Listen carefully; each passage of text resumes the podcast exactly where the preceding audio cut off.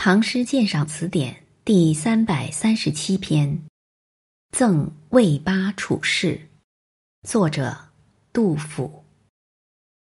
人生不相见，动如身与伤。今夕复何夕，共此灯烛光。少壮能几时，鬓发各已苍。访旧半为鬼，惊呼热衷肠。焉知二十载，重上君子堂。惜别君未婚，儿女忽成行。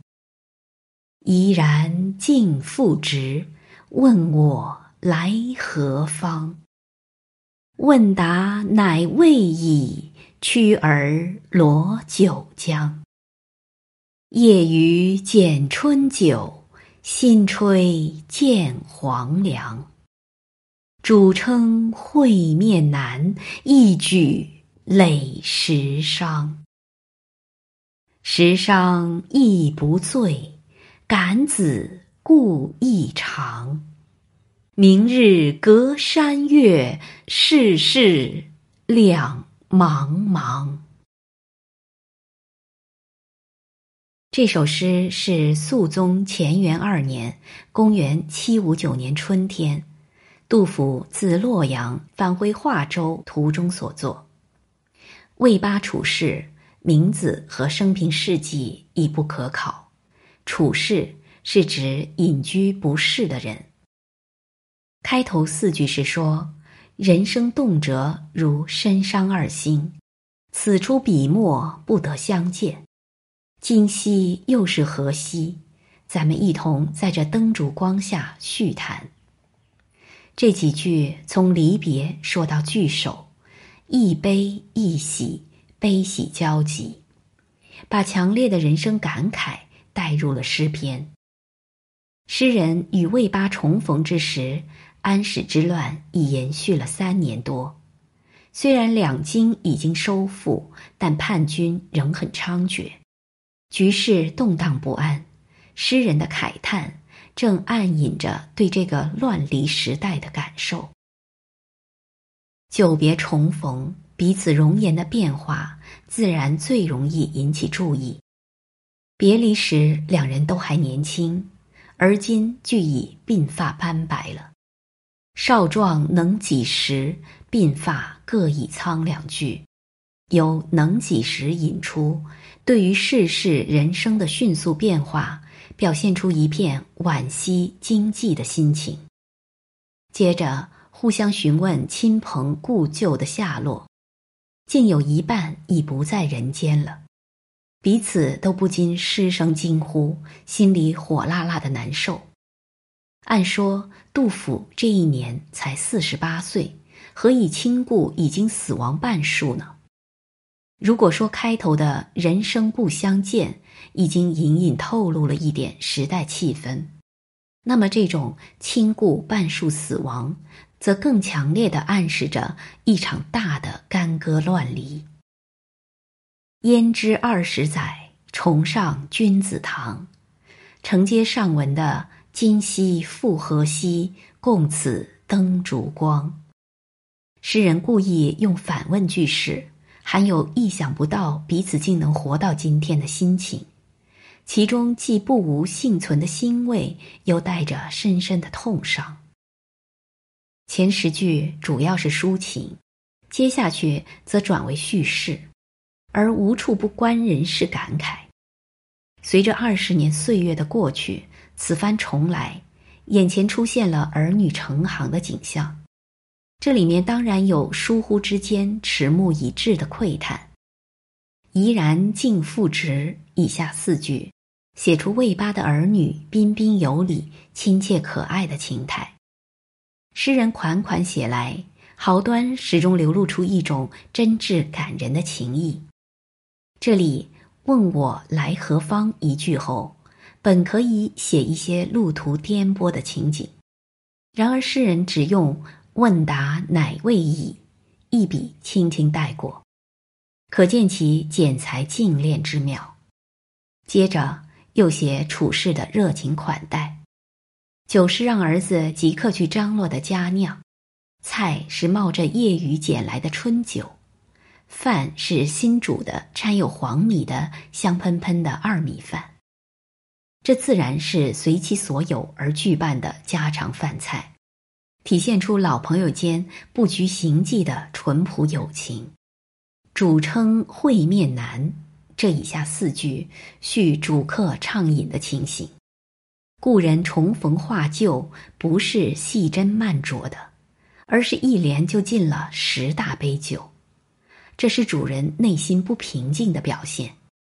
主人尚且如此，杜甫心情的激动当然更不待言。感子故异常，概括的点出了今夕感受，总述上文。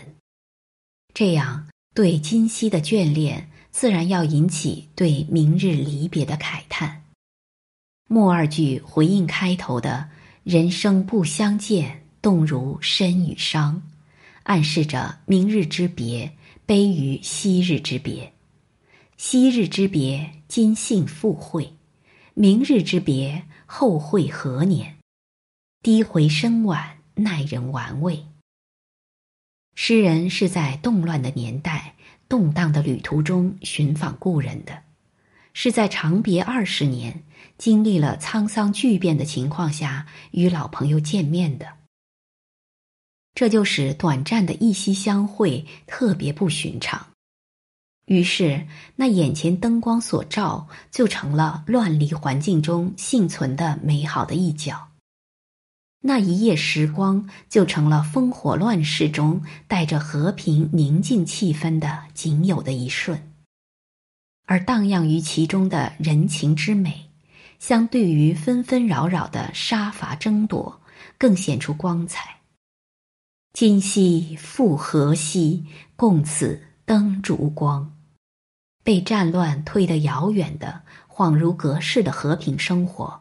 似乎一下子又来到眼前，可以想象那烛光融融，散发着黄粱与春酒的香味儿，与故人相伴画旧的一夜，对于饱经离乱的诗人是多么值得眷恋和珍重啊！诗人对这一夕情事的描写，正是流露出对生活美和人情美的珍视。它使读者感到结束这种战乱是多么符合人们的感情与愿望。这首诗平易真切，层次井然，诗人只是随其所感，顺手写来，便有一种浓厚的气氛。它与杜甫以沉郁顿挫为显著特征的大多数古体诗有别。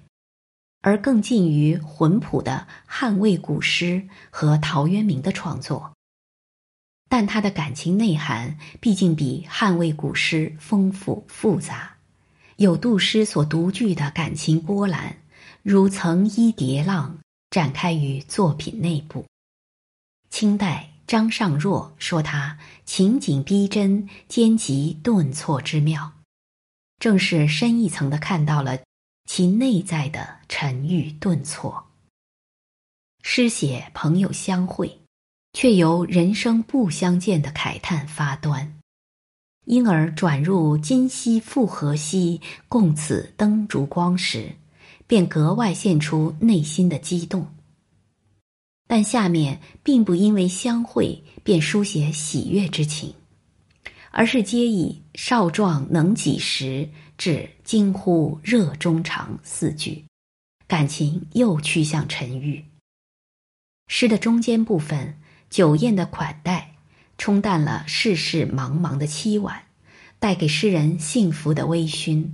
但劝酒的语词却是“主称会面难”，又带来离乱的感慨。诗以“人生不相见”开篇。以世事两茫茫结尾，前后一片苍茫，把一夕的温馨之感置于苍凉的感情基调之上，这些正是诗的内在沉郁的表现。如果把这首诗和孟浩然的《过故人庄》对照，就可以发现，二者同样表现故人淳朴而深厚的友情，但由于不同的时代气氛，诗人的感受和文字风格都很不相同。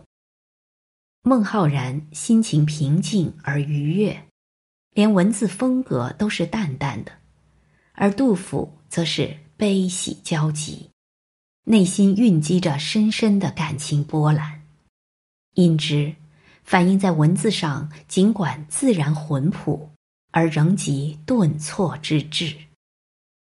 本篇鉴赏文作者于树成。